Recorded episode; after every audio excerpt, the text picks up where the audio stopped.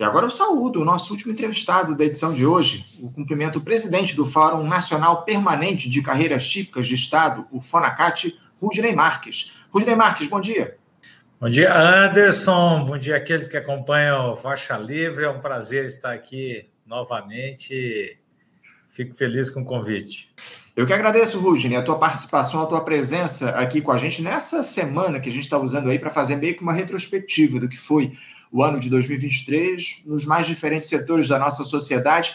E a gente queria fazer um diálogo contigo, Rudney, a respeito do que foi esse ano para vocês, servidores federais. Um ano de muitas provações, né, Rudney? Porque após anos aí, sem vocês receberem qualquer tipo de reajuste salarial, a retomada de uma mesa de negociações permanente e o acordo para a recomposição de 9% no primeiro ano de governo do presidente Lula, isso acabou abrindo um espaço para que a esperança de vocês fosse recuperada. Até o fim do mandato do petista, as perdas acumuladas em mais de 30% pudessem ser recompostas. No entanto, parece que vocês acabaram tomando um choque de realidade no segundo semestre, não é, o, o, Rudney? Com o início das conversas para o reajuste no ano que vem. O governo federal não sinaliza sequer com 1% de aumento e há poucas esperanças de que haja espaço orçamentário para que se mude esse quadro. Eu queria que você falasse um pouco, Rudney, sobre essa montanha russa de sentimentos aí que os servidores federais vivenciaram em 2023. Até que ponto esse ano ele pode ser considerado positivo para o funcionalismo, Rudney? Ótima questão, Anderson. Eu entendo que o saldo até o momento é, é bastante positivo, tá? É, por quê? Porque em função do histórico dos anos anteriores, que foi um histórico muito negativo na relação de trabalho com uh, o governo federal, seja com o governo Temer, seja com o governo Bolsonaro, foi muito difícil. Veja que nós tínhamos negociações em curso que ambos tentaram é, não honrar, é, é, expedindo medidas provisórias para inviabilizar o pagamento de acordos salariais fechados em 2015 e 2016. E nós revertemos essas tentativas é, no STF. E, depois, com o governo Bolsonaro, enfim, foram quatro anos praticamente sem diálogo. Pior, foram quatro anos de ataques constantes ao funcionalismo e ao Estado brasileiro. E, e, nós, é claro que, né, constituindo as forças de resistência, impedimos a destruição da Previdência Pública, pretendida pelo ex-ministro da Economia, Paulo Guedes, com um sistema puro de capitalização, que poderia nos levar ao que acontece hoje no Chile, né? milhares e milhares de é, trabalhadores sem cobertura previdenciária na aposentadoria, vivendo na miséria. Então, nós impedimos a capitalização pura do sistema é, nós é, também enfrentamos as tentativas de entregar o público para o privado é, por meio da PEC 32, chamada reforma administrativa, que na verdade era a capitulação do Estado diante das forças de mercado.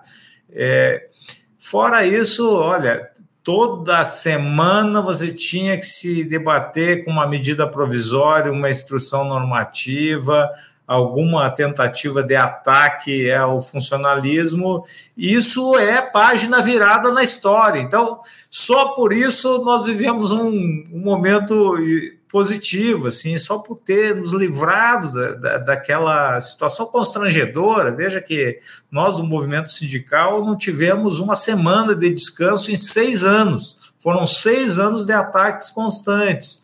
Isso acabou, acabou em 1 de janeiro de é, 2023. É, é, o mar de rosas? Não, né? Não, porque a gente sabe que o Estado tem as suas contingências, suas é, questões aí sociais a serem resolvidas, né? Como o governo vem tentando fazer, a questão da fome, que eu acho que é a mais aterradora de todas, né? Sem falar da questão ambiental, que também exige uma atenção de todos os estados nacionais no momento. Mas é, nós começamos bem o ano, começamos com uma negociação salarial emergencial, é, fizemos a mais rápida negociação salarial da história do funcionalismo, foram 45 dias desde que iniciou a negociação até a assinatura do acordo no dia 24 de março. Então, isso tem que ser celebrado pelo funcionalismo, não dá para a gente fechar os olhos para essa grande conquista, né?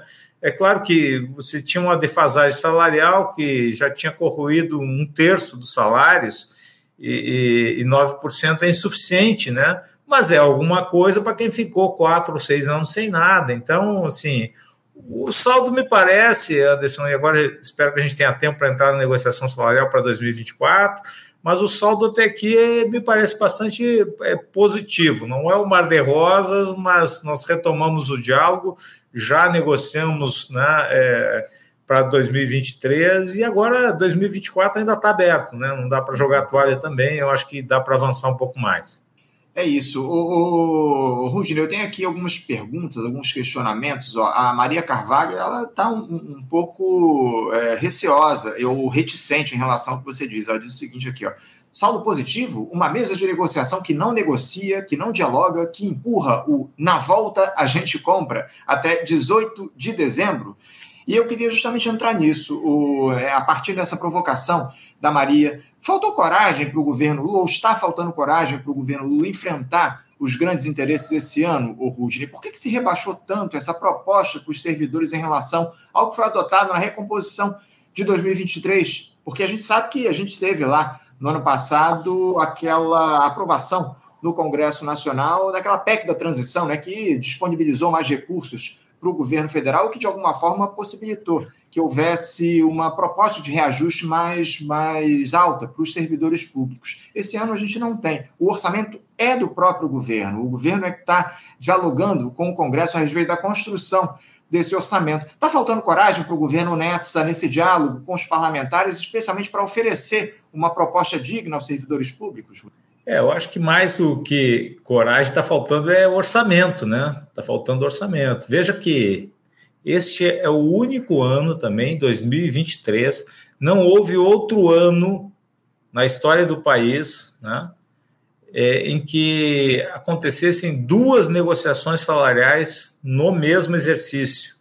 Né? Nós tivemos uma em fevereiro, como eu disse antes, que é, foi sacramentada por meio de um acordo assinado no dia 24 de março, e poucos meses depois nós começamos outra negociação para 2024. Assim, eu compreendo a resignação de, de, de, muitos servidores que já queriam ter definido essa questão até o momento. Eu acho que nós temos como avançar é, no início de 2024. Esse ano nós temos uma reunião marcada para dia 18. Realmente, o governo não tem como, não vai apresentar uma proposta. É, a gente hoje tem uma, é, uma mobilização virtual aí para é, comunicar essas questões e alertar os servidores, que é necessário mobilização também, né? Muita gente quer que é, seja concedido o reajuste, mas não se dá conta que o orçamento público está em constante disputa está tá em disputa, né? Nós vivemos num país de, de, dezenas de milhares de miseráveis que passam fome, é, de exploradores que querem se locupletar justamente com essas é, dificuldades, né? Emprestando dinheiro para o governo e daí é, absorvendo aí grande parte da riqueza nacional via especulação financeira. Então, e nesses né, dois extremos, né, dos muito miseráveis que lutam para comer e dos multimilionários que eh, se articulam para explorar, nós temos uma gama imensa aí de questões sociais que precisam ser resolvidas. Então, é, todos têm que se mobilizar, né? Como é o caso do funcionalismo, e, e, até o momento a gente viu pouca mobilização. Eu falo como dirigente sindical, tenho feito um esforço né, para mobilizar, mas talvez até mesmo por esse cenário, né? Que nós já fizemos uma negociação esse ano e a gente sabe que com o, regime fiscal sustentável, é, o governo só depois do segundo bimestre de 2024 que ele vai fazer uma avaliação do atingimento das metas fiscais para é, verificar se há ou não possibilidades dentro né, do, do, do orçamento e, e, e, se for possível, né, é, tomara que aconteça a aprovação é, é, e as receitas pretendidas pelo governo, extras a partir de projetos de lei encaminhados ao, ao Congresso Nacional. Então, tem muitos fatores ainda que precisam convergir para o governo ter uma certa comodidade para fazer uma proposta, né? E, e, e, até, assim, um desses fatores é justamente a mobilização do funcionalismo. E, e, é esse recado que nós vamos passar hoje à tarde, né? É, com essa mobilização virtual aí, os dois grandes fóruns é, do Serviço Público Federal estarão integrados para que a gente dê esse recado, né? Que sem mobilização o governo também ele fica né, mais confortável para não atender, né? Porque as demandas são imensas, né? Uhum. Então nós temos que voltar a carga e fazer uma pressão nos primeiros meses do ano para ver se destravamos aí essa negociação para 2024. Dá para fazer, dá para fazer. O governo ele, ele tem condições. Veja que num, num orçamento aí de, de, da União de mais de 2 trilhões, né? De, de, é, é, de receitas que poderiam ser utilizadas para essa finalidade, você encontrar ali né, alguns bilhões para conceder né, a inflação, um pouco mais do que isso, considerando as perdas acumuladas, é algo que dá, que dá para fazer. Se o governo fizer algum esforço, dá para fazer, mas tem que haver pressão, porque política é pressão. É, tem, tem de fato de haver pressão acima de tudo da, do, do, do conjunto dos servidores públicos aqui no nosso país para que haja efetivamente uma postura mais responsável desse governo no sentido de oferecer uma recomposição salarial a vocês, servidores públicos, digna, porque, como eu citei aqui, a expectativa era enorme. É, depois dos 9% que vocês receberam aí nessa primeira negociação lá no início do ano, havia expectativa, ou pelo menos o pedido, de que essa, esse reajuste para 2024 ultrapassasse os 11%, inclusive. A gente chegou a dialogar com vocês do Fonacast, com o pessoal do Fonazef aqui no nosso programa, mas, infelizmente, as expectativas foram frustradas, pelo menos até aqui. E a partir disso, o, o, o Rudine, até que ponto a ministra da Gestão e Inovação, a Esther Dweck, ela tem responsabilidade nesse cenário? Isso pode ser colocado na conta do Ministério, essa, essa, esse rebaixamento da proposta do governo, ou o problema foram as escolhas da equipe econômica em si? Olha, o governo, é claro, você observa bem, ele não é um, um, bloco monolítico, né? Há várias forças e a questão do reajuste, por tudo que nós apuramos até o momento, ela não é uma pauta é, ministerial, sabe? O governo ainda não sentou para ver o que, que é possível fazer, se é possível remanejar recursos orçamentários, se tem que esperar os projetos de é, incremento da receita pública.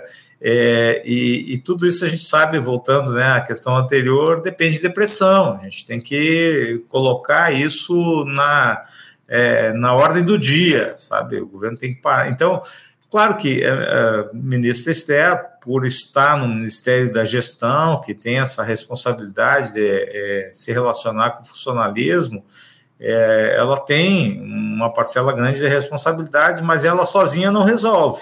Ela pode chegar lá para presidente Lula e dizer: olha, eu preciso conceder 10% para o funcionalismo em 24, mas isso a gente sabe que vai depender do ministro é, da, da Fazenda, vai depender da ministra do Planejamento, vai depender da Casa Civil, tem várias forças aí que é, tem que é, convergir para que a gente tenha nos primeiros meses aí uma proposta concreta para apreciar é, com o conjunto funcionalismo, certo?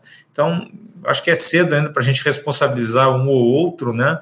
Porque o, o governo é essa convergência aí de, de é, compreensões até da própria situação econômica fiscal e, e disso, né, depende uma solução aí para a pauta salarial. É claro que tem também uma pauta não salarial que já poderia estar resolvida há mais tempo, né?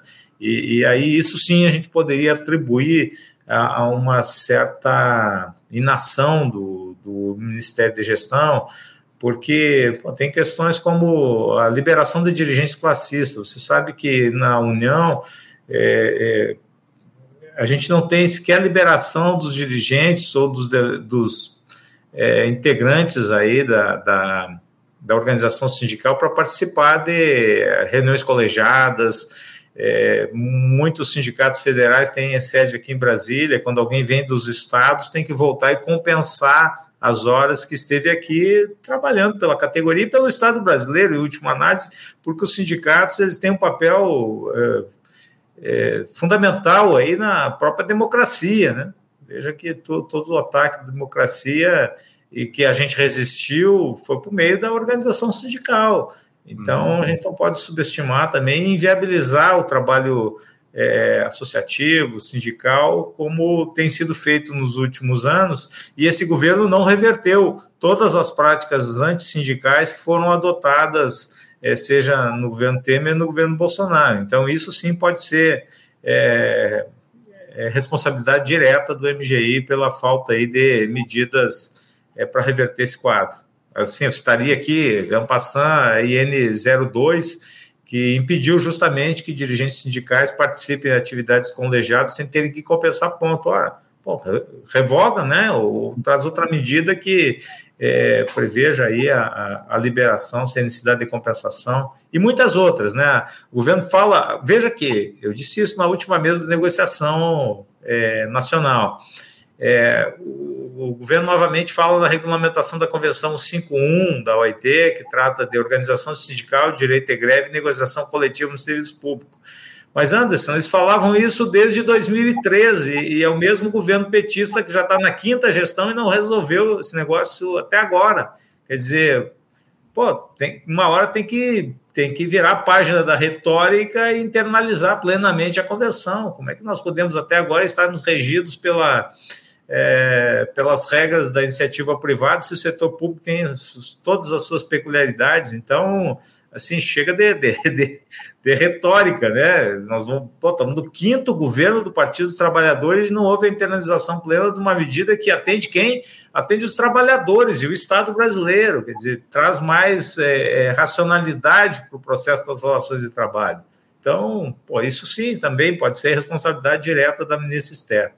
Uhum. É, a, a, grande questão é que essa é uma característica do, dos governos do presidente Lula, né, o, o Rudney, essa retórica que o presidente traz, mas que é, de fato não, não, vira, não viram ações efetivas aqui para o nosso país. A gente tem observado especialmente o diálogo que ele faz externamente nos fóruns internacionais dos quais ele participa, ele constrói uma imagem que acaba não se consolidando aqui no nosso país em ação.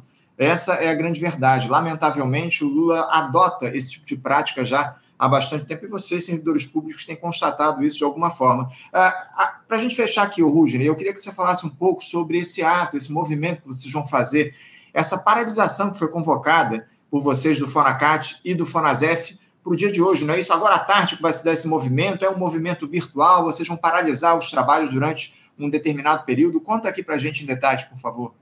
Sim, Anderson, esse é um dia muito importante aí de mobilização, de articulação, de luta do funcionalismo. A todo momento nós temos que estar é, dando né, recados para o governo, porque, enfim, a gente tem uma mesa de negociação, mas como a gente conversou agora, é, muitas vezes ela não é efetiva, né? É, assim, nunca houve tanto diálogo todo, todo momento, a gente está com interlocução. Olha, eu diria que o nível de interlocução com o governo federal nunca foi tão fluente. Né? A todo momento nós temos reuniões, nós temos acesso às pastas ministeriais, mas as coisas muitas vezes não, não se resolvem. Né? Veja que no dia 18 nós estaremos já na, na sexta rodada da mesa nacional e até agora não, não apresentaram nada, nem da pauta salarial, nem da pauta não remuneratória. Quer dizer, a IN2 ainda continua impedindo o trabalho sindical, que é um absurdo. Né? Os dirigentes liberados para mandato classista é, continuam tendo que é, pagar os seus salários, quando isso não é a realidade nos estados, não é em boa parte dos municípios, não é nas estatais, mesmo nas empresas privadas, quando isso consta da convenção coletiva a liberação sem ônus para as entidades. E, e para eu estar tá conversando aqui com você agora, que eu estou em mandato sindical, eu tenho que pagar para o Estado brasileiro. Quer dizer, quando os sindicatos têm um, uma, uma, uma vocação né, é, primordial aí de defesa da democracia e a gente é penalizado por estar trabalhando né, pelo é, pelo sindicato, pelos trabalhadores e pelo Estado brasileiro, né? Porque nós resistimos foi em defesa do Estado brasileiro, foi em, de, é claro, é, é, em defesa é, dos trabalhadores, mas em última análise o que estava em, em, em, jogo era capacidades estatais, né, de prestar serviços públicos que queriam ser apropriadas pela iniciativa privada. Isso a gente não permitiu. Quer dizer, eu, eu tô pagando, eu tenho que pagar para o Estado para fazer esse trabalho. Então, veja que, que é, muito, é muita retórica, é, muita, é, muita, é muito diálogo e pouca efetividade. E, e eu acho que essa denúncia que nós vamos fazer hoje é, para todo o país, é, mobilizando o conjunto de, de, servidores. Vejam que nós temos na União, é, são 560 mil servidores ativos, um outro tanto de aposentados e pensionistas, são quase 1 milhão e 200 mil é, é, pessoas com suas famílias chegam aí, né, a gente pode multiplicar é, por quatro, nós estamos falando de 5, mil, 5 milhões de, de, de, pessoas que são direto ou indiretamente beneficiadas com o nosso trabalho, sabe? Para a área pública, e, e, é um número expressivo, né? Quer dizer, o governo anterior subestimou a força do funcionalismo, hostilizou, constrangeu, oprimiu e, e deu no que deu, né? Depois é, foi para uma eleição, se, se tivesse adotado uma postura diferente, talvez o resultado né, fosse outro. Não, felizmente não foi, né? Porque, enfim, a gente é, é, viveu maus bocados com o governo anterior. Mas o governo atual, que você bem observa, né? O presidente ele participa de fóruns internacionais, que as coisas vão bem, mas as coisas têm que ir bem de fato, né? É, as conversas têm que ser efetivas. Não pode ficar 20, 20 anos né, prometendo algo e, e, não cumprindo uma resolução da, da, da Convenção é, da Organização Internacional do Trabalho. Quer dizer, pô, por que, que precisa chegar no quinto mandato do Partido dos Trabalhadores para regulamentar esse negócio? Não precisa, né? Então, chega de retórica, mais efetividade, propostas concretas e resolutividade. É isso que a gente vai é, é, cobrar hoje nessa mobilização nacional. Várias categorias estão fazendo, eu mesmo saio daqui agora, 10h30, tenho assembleia da minha categoria, que envolve os é, servidores da Controladoria Geral da União, da Secretaria do Tesouro Nacional. Então, várias carreiras estão fazendo suas assembleias agora pela manhã e à tarde é um movimento unificado, né? A gente sabe que tem algumas categorias que já estão no movimento aí é, mais avançado, os auditores da Receita deflagraram uma greve há poucas semanas, é, agentes e, e, delegados, peritos da Polícia Federal também estão se mobilizando, né? Eles têm um impedimento constitucional de fazer greve, mas podem se mobilizar é, e cobrar. É, os fiscais federais agropecuários né, estão fazendo paralisações episódicas, é, nós estamos fazendo a nossa né, é, agora pela manhã. Algumas universidades fizeram greves nas últimas semanas, então é uma coisa que está começando, né? É incipiente ainda, mas pode se avolumar, e pode se avolumar ao ponto de chegar, como a gente chegou em 2012, no governo Dilma, que foi a maior greve da história do Serviço Público Federal, justamente por conta dessa protelação que a gente está vendo agora. A Dilma subestimou, protelou, né, hostilizou o funcionalismo e deu no que deu, né? Deu no que deu. Deu uma greve assim sem precedentes. Está é, tá cedo ainda para a gente dizer que isso vai acontecer, mas também não dá para descartar, porque essas coisas elas às vezes adquirem uma proporção que é, uma determinada direção se torna incontornável. Né? Então, é isso. O movimento é para isso para alertar o governo que pare, pare de subestimar o funcionalismo, que transforme esse diálogo em, em um diálogo efetivo. E a gente espera, acima de tudo, Rudine, que essa mobilização de vocês, servidores públicos, se amplie, alcance uh, frações cada vez maiores da sociedade brasileira, porque, acima de tudo, esse é um governo, como muita gente diz, em disputa. A gente precisa pressionar para que as medidas efetivas que atendam os interesses da classe trabalhadora sejam atendidas. É o que a gente espera e é o que a gente vai continuar cobrando aqui ao longo de 2024 e a gente conta com vocês do funcionalismo do Serviço Público Federal para fazer esse diálogo aqui no programa. A gente vai continuar cobrando por medidas dessa gestão de amplíssima aliança que está colocada no fortalecimento do serviço público aqui no nosso país. Mais uma vez, Rudney, muito obrigado pela tua participação com a gente hoje, ao longo desse ano de 2023. Eu desejo um bom movimento, um bom ato para vocês hoje à tarde nessa mobilização dos servidores federais e, acima de tudo, que a gente tenha um 2024 com boas notícias, né? De, como eu citei aqui, de fortalecimento do serviço público no nosso país, é o que a gente precisa acima de tudo. Boas festas para você, Rudney. Um abraço e até a próxima. Obrigado, Anderson, e parabéns pelo trabalho né, excelente que o programa Faixa Livre presta ao país. Obrigado, Rudney, pelas palavras. Um abraço para você. Até a próxima. É. Conversamos aqui com Rudney Marques. Rudney Marques, que é presidente do Fórum Nacional Permanente de Carreiras Típicas de Estado, o FONACAT, falando um pouco a respeito do que foi o ano de 2023 para o funcionalismo público federal. O diálogo foi mantido com o governo Lula, a mesa de negociações uh, dos servidores federais em relação à necessidade de recomposição salarial, de recomposição de direitos dos servidores, enfim, muito importante essa, esse diálogo que a gente manteve com o Rudney. Vamos encerrando aqui a edição de hoje do nosso Faixa Livre, agradecendo já a audiência de todos vocês e lembrando, curtam lá a nossa live, não deixem de deixar o likezinho de vocês lá, a curtida de vocês aqui na nossa transmissão, deixem um comentário, compartilhem nosso conteúdo nas redes digitais de vocês, nos aplicativos de troca de mensagens. Eu sempre digo aqui, essa interação de vocês, interespectadores, com o nosso programa é fundamental para que o Faixa Livre chegue a mais pessoas. Agradeço a todos pela audiência e desejo uma ótima terça-feira e amanhã, a partir das 8, estaremos de volta com mais uma edição do Faixa Livre. Um abraço a todos, até amanhã. Você, ouvinte do Faixa Livre, pode ajudar a mantê-lo no ar. Faça sua contribuição diretamente na conta do Banco Itaú, agência 6157, conta corrente 99360, dígito 8. Esta conta encontra-se em nome do Sindicato dos Professores do Município do Rio de Janeiro e região, o Simpro Rio, uma das nossas entidades patrocinadoras, mas seus recursos são destinados exclusivamente para o financiamento do nosso programa. Você pode fazer sua doação de qualquer valor, utilizando também a nossa chave Pix, que é ouvinte@programafaixalivre.com.br. Sua contribuição é fundamental para a manutenção desta trincheira progressista no ar.